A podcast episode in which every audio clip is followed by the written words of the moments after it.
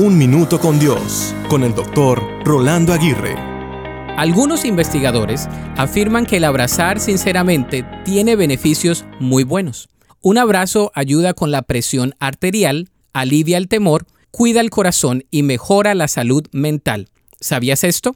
El abrazar en su sentido más puro es una muestra de cariño donde se realiza una leve presión sobre la persona a la que es ofrecido dicho gesto al ceñirlo con los brazos. Es más, la terapeuta Lia Barberi autora del libro El lenguaje de los abrazos, afirma que al abrazar no solo segregamos oxitocina, que es la hormona del apego, sino también se libera serotonina y dopamina, generando una agradable sensación de bienestar, armonía y plenitud. Así que, ¿cómo estás tú en aquello de recibir y ofrecer abrazos bien intencionados? Si no lo haces constantemente, estas son una de las muchas razones por las cuales deberías hacerlo. La palabra de Dios nos muestra muchos casos donde hubo abrazos muy emotivos. Es más, Jesús en una ocasión tomó en sus brazos a los niños para mostrar su gesto de cariño y amor a los que estaban alrededor. De modo que abraza un poco más es bueno para la salud.